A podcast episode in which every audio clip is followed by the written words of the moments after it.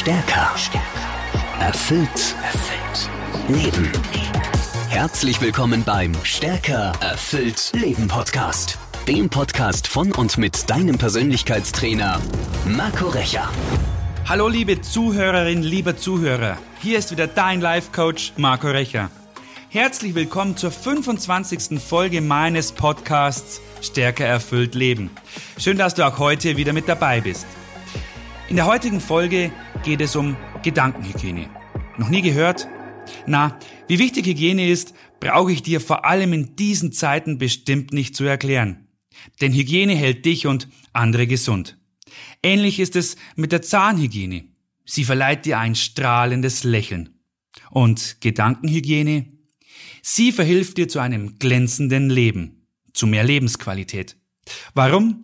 Weil emotionale und körperliche Gesundheit im Kopf beginnt.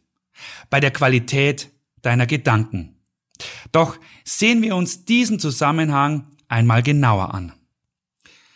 Neurowissenschaftler sagen, der Mensch denkt täglich im Schnitt etwa 60.000 Gedanken. Lass dir diese Zahl mal auf der Zunge zergehen. 60.000 Gedanken jeden Tag. Zugegeben, die meisten davon sind nur Mini-Gedanken, kaum länger als eine Sekunde. Aber überleg trotzdem einmal, an wie viele deiner 60.000 Gedanken von gestern kannst du dich heute noch erinnern? Drei, vier, vielleicht sogar fünf. Doch bei den meisten von uns ist dann aber auch schon Schluss. Und sich das klar zu machen ist ziemlich überraschend. Findest du nicht? Vielleicht bist du sogar erschrocken, wie wenig von deinen Gedanken im Bewusstsein hängen bleiben. Viele glauben ja, der Verstand regiert die Welt. Schließlich leben wir doch im Zeitalter der Wissenschaft. Und da zählen schließlich nur Fakten, Fakten, Fakten. Andere wiederum sind stolz auf ihren eigenen messerscharfen Verstand. Sie glauben, dieser Kompass bringt sie durchs Leben. Sie glauben, ihre Entscheidungen seien das Ergebnis eines bewussten, gedanklichen Prozesses. Doch das ist leider falsch.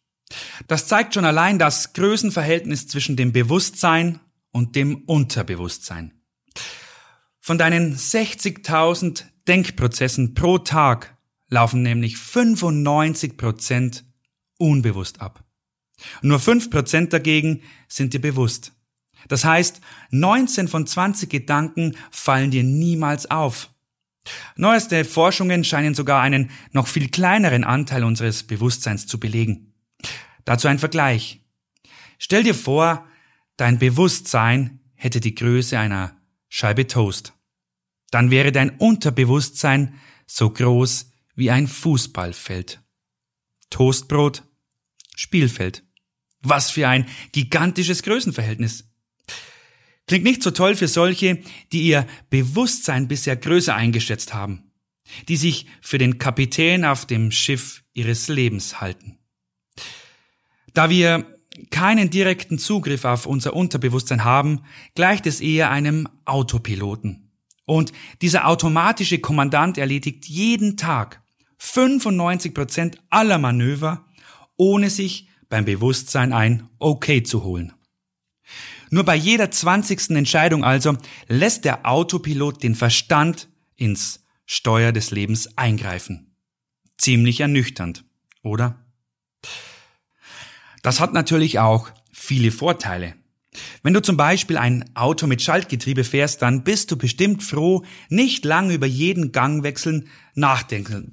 Wenn du zum Beispiel ein Auto mit Schaltgetriebe fährst, dann bist du bestimmt froh, nicht lang über jeden Gangwechsel nachdenken zu müssen.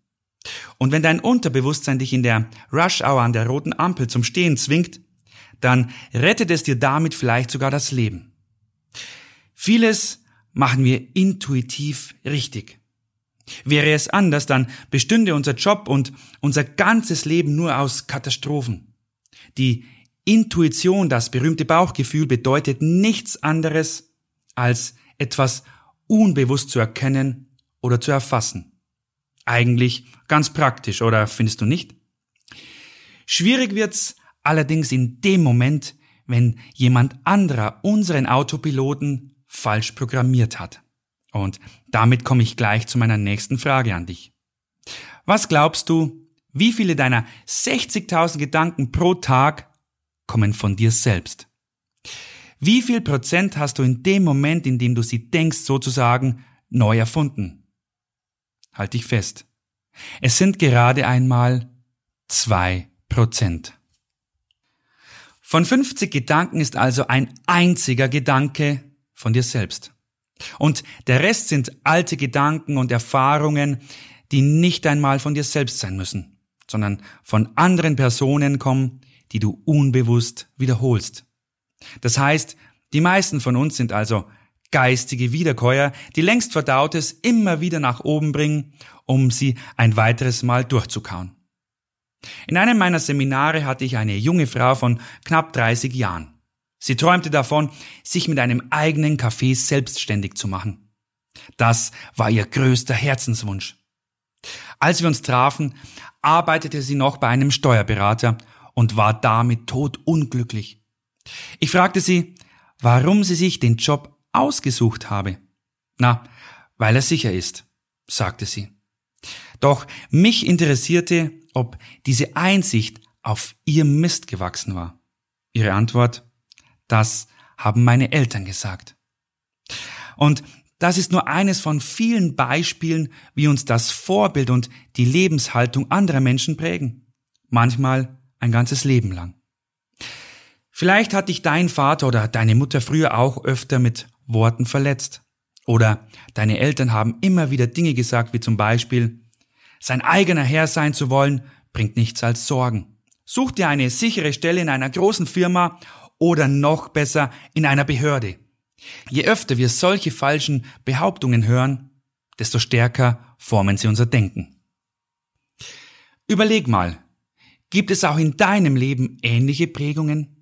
Sagst oder tust du des Öfteren bestimmte Dinge nur halbherzig, weil du in deinem Inneren nicht davon überzeugt bist?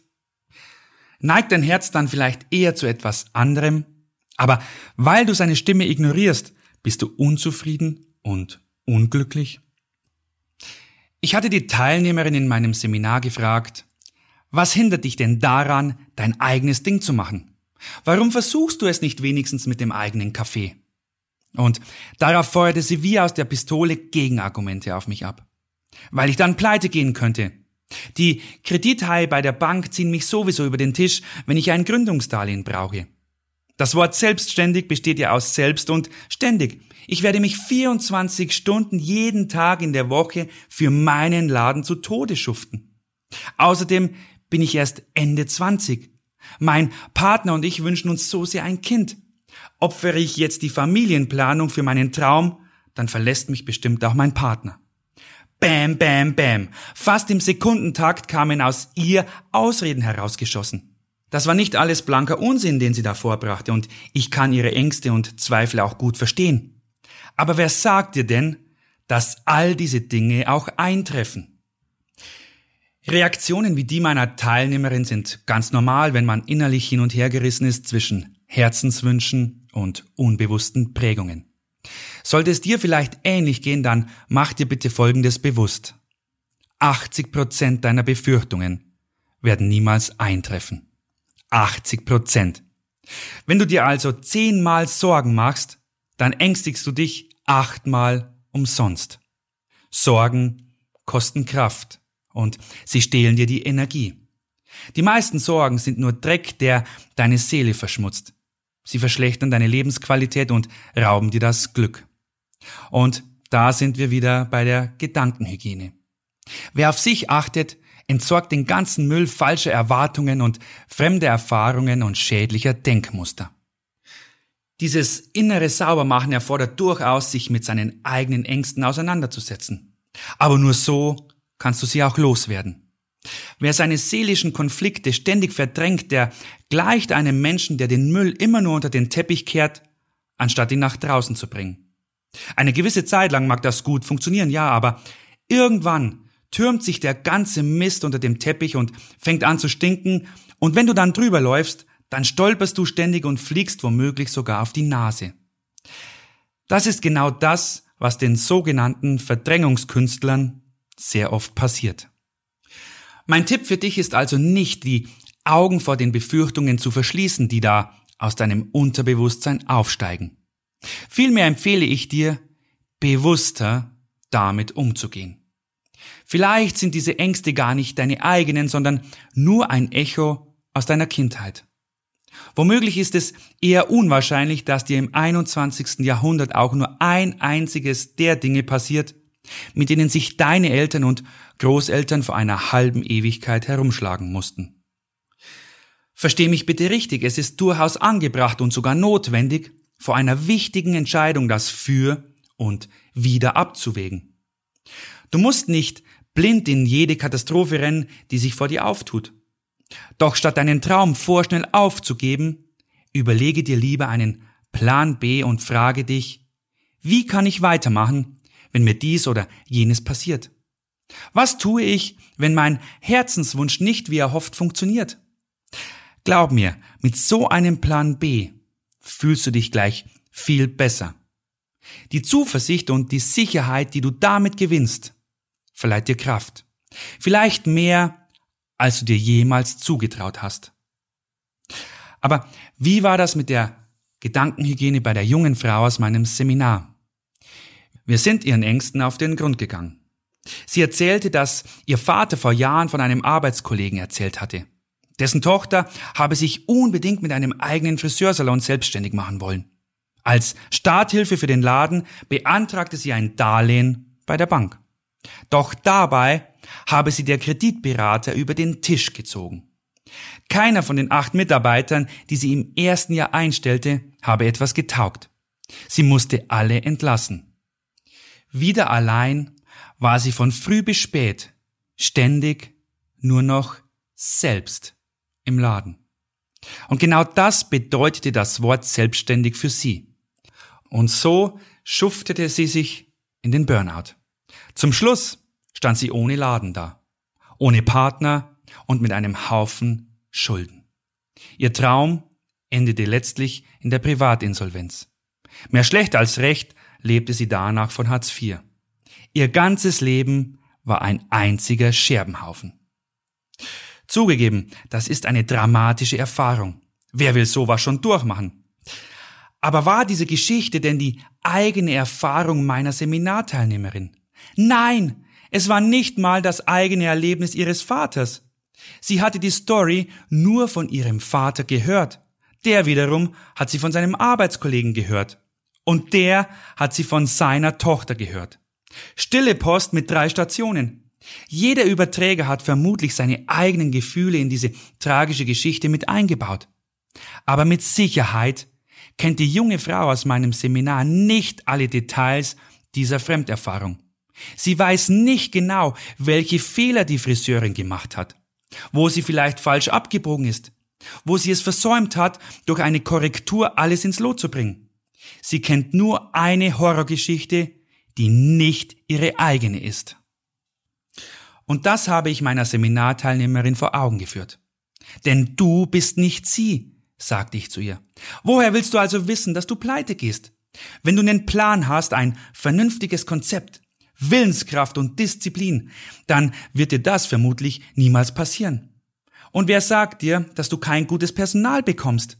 Vielleicht bist du eine ganz liebreizende Person und eine super Chefin. Dann werden sich alle Servicekräfte dieser Welt ein Bein dafür ausreißen, bei dir zu arbeiten. Und glaubst du wirklich, dass alle Banker geldgierige Kredithaie sind? Bestimmt gibt es doch einen wohlwollenden Menschen, der dir faire Konditionen bietet. Ich kenne da einen und wenn du willst, dann bringe ich euch gerne zusammen. Es war ja anzusehen, wie sich der Knoten ihrer Vorbehalte allmählich löste. Und deshalb versuchte ich, ihr eine alternative und positive Vision zu vermitteln. Vielleicht, sagte ich, entwickelt sich dein Café so gut, dass du nach zwei, drei Jahren einen Geschäftsführer einstellst. Der kümmert sich dann um das Tagesgeschäft und du kannst dich ein wenig zurückziehen und dir die Babypause leisten. Merkst du den Unterschied? Siehst du, wie ich der Teilnehmerin den Weg zu ganz anderen Gedanken und zu einem positiven Mindset gebahnt habe? Wie ich ihr dabei half, den Müll fremder Erwartungen und Bedenken aus ihrem Kopf herauszuschaffen?